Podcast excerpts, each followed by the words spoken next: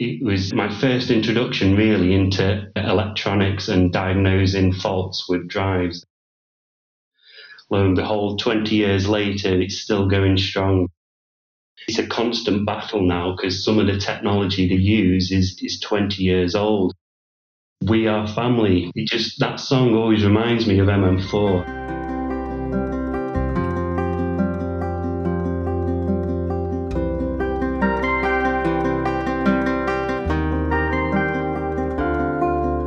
Hello, and welcome to the Micromaster Museum podcast, a podcast that celebrates a frequency converter sold more than 5 million times globally. Today, I will be talking to my colleague Stuart from Customer Service, who manages the technical support team in Congleton. My name is Susanna, and I work as a portfolio manager for DI Customer Service with a special interest in retrofit.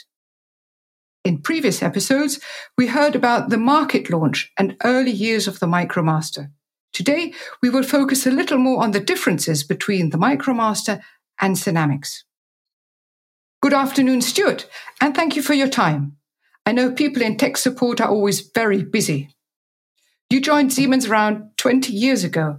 What was your first involvement or role associated to the MicroMaster?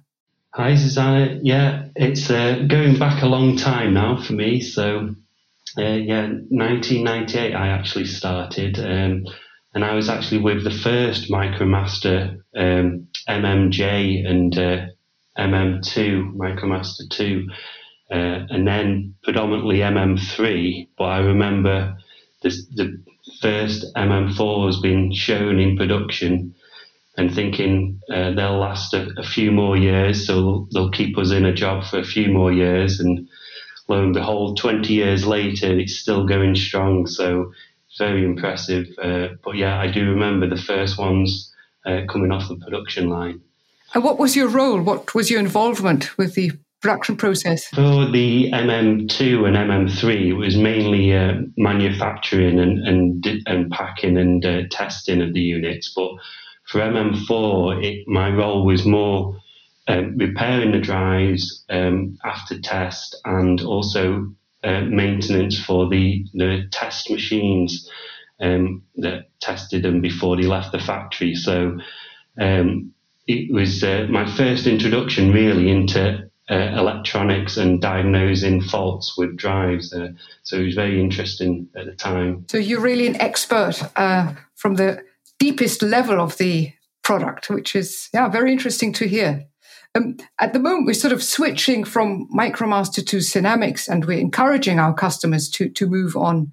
If if any of our very loyal MicroMaster customers were to come to Congleton for factory tour, what would you say are sort of the key aspects uh, comparing a MicroMaster to present day Sinamics? Any thoughts? Any any observations you've made, sort of knowing the product in very much detail? Yeah, so um, a lot of the technologies obviously have moved on, um, driven by other other factors such as uh, people want things cheaper and they want them smaller, and also they want them more reliable. Um, I know for MM4, it, it's a constant battle now because some of the technology they use is is 20 years old, and for an electronics device, that that's is going some. So the, the, some of the new uh, technologies, a lot of this uh, manufacturing is now surface mount, um, surface mount technology. Whereas MM4, there was a lot more through-hole technology at THT, and they would um, uh, all be put in manually by hand, so a lot more labour intensive, but also a lot more uh, um, issues could happen as uh, as humans make errors. Where whereas now the a lot more automated in the factory.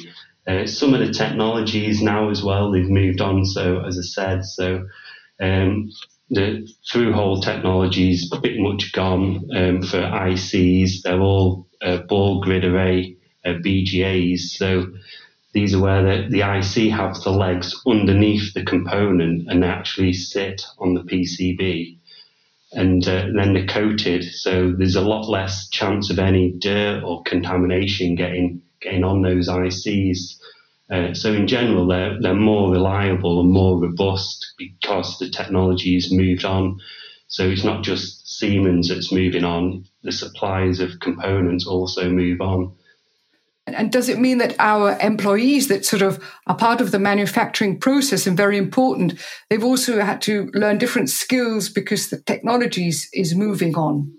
Absolutely, yeah. Um, I mean, one thing that the uh, the MicroMaster and, and the Sinamics are is energy saving devices. So um, the the amount of employees there is still pretty much the same because as the, the technology um, allows them to be more automated, it means the also the production goes up. So um, and there's other skilled, more skilled workers uh, uh, testing the, the, the, equipment and diagnosing the more complex equipment. So yeah, it's um, it's it's an interesting uh, space now down in the factory. There's a lot more uh, robots building drives and uh, um, um, but there's obviously people behind them um, to do the maintenance on them. As, as mentioned, I think more than 5 million MicroMasters have been sold. And from the discussions I've had over the last few months, I think nobody expected this high number of quantity to be actually produced and coming out of Congleton at the time. So it's a, it's a huge success also in terms of quantity and the, the people behind it are making it happen. Yeah, yeah. So um, the uh, the team that worked in uh, in Congleton on MM4 I know a lot of them are still there um, from the original days of when it was first released, and it was very much a, a family um, team spirit. Everyone worked together, whether it was in the packing area, in the R and D department, in the test department. They all pulled together and worked well together. And I'm pretty sure that's one of the reasons why it's been so successful because they all wanted the product to be a success. They all wanted it to be reliable, and um, and and it's proven to be the uh, the efforts that were put in, in especially in the early days, um, has made that product what it is today, and it's uh, yeah, it's still continuing. Stuart, you've just mentioned how technology has moved on the manufacturing processes. Uh, could you give us some insights on how the features have changed? There must have been a development in features sort of parallel to the manufacturing side of things. Yeah, absolutely. So um, the Sinamics range um, has a lot of extra features and functions um, compared to MicroMaster. Um, I mean, sometimes we say we compare the drives, they're all turning a motor but there's turning a motor and, the, and then there's turning a motor. It's a bit like um, a bike. Uh, I, I, bought recently bought a new bike, um, and uh, it's got hydraulic disc brakes, carbon fiber. It's made made of carbon fiber. It's uh, got electronic gears. It does the same as a normal bike, but it's just the latest technology, and it's the same with the drives. Uh, the old drives had vector control, um, and the new drives have vector control, but it's so much more advanced. So um, it, it, can actually calculate and work out where the, the rotor is in, in the drive, and it, it then puts out the power that's required to meet the torque. So not only do you get better control of the motor, you also get it being more efficient. So everything nowadays can be run in SLVC, uh, sensorless vector control, whereas in MM4 days, a lot of applications would have had to run them in V2F um, to, to ensure that they, they worked correctly. Um, it gives us, a, as well as energy saving and, uh, and better positioning, um, it also means there's less wear and tear on motors and machinery. So it's it's win-win really for that. Um, and Sinamics software um, is very, very good at that. It's uh, one of the key features. But as well as that, it's got extra functionality like safety. Uh, Siemens is always striving for better safety in, in machinery and in technology. And uh, there's also tier automation. It's all um, linked in with the PLCs, programmable logic controllers. So it's all one one unit, and it's all striving towards a better automation in, in the world, and that's only going one way at the moment, which is everything's more automated.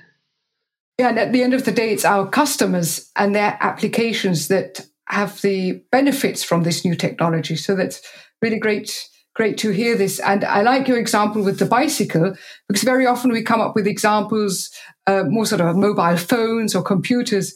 Uh, but I think a bicycle is very good to illustrate really the difference in terms of material used and the advances. Um, if I look at the bikes that I rode when I was a child, are very different from from nowadays. So thanks, Stuart. That was really good yeah. good example to share. We we also have the, the tour of Britain coming through Congleton, where we manufacture the drives next week. So that's why it reminded me. Uh, it's uh, yeah, um, like I said, it's the same with the drives. You know, te- the technology has to move on, um, and it, and it only gets better. Um, so it's it's good for the customers, it's good for the environment as well. Good insights. What I'd also be interested in, Stuart, is what is sort of special for you personally about the, the Micromaster? I know it's got sort of more black color, it's got a certain shape. Anything that reminds you, makes you sort of think, ah, oh, this is really unique or special about the Micromaster? Anything? So, uh, yeah, so as I said, I was there at the beginning with Micromaster, so it feels like uh, it's, I've known it all my life, all my working life. Um, and I, I, don't just associate the, the actual drives, uh, the inanimate object, um, with anything, but it, it, it always brings back memories of the, the working together and the family community we had building them and the efforts we went into to making it a success. So it's uh, it's not just a, a, drive to me; it's almost part of my my whole career. It's uh, it's been been there since the beginning. So, and I'm happy it's still still there. But I think the, uh, the what we've learned from MM4 is also been carried over into the new family of Sinamics. Good to hear that the Micromaster is actually part of people's lives. Uh, it's not just an object uh, for people in, in Congleton. That leads me on, Stuart, to somewhat the final question of our interview. Um, we want to complete the Micromaster Museum with a unique soundtrack um, is there a song or a tune that you personally associate with the Micromaster?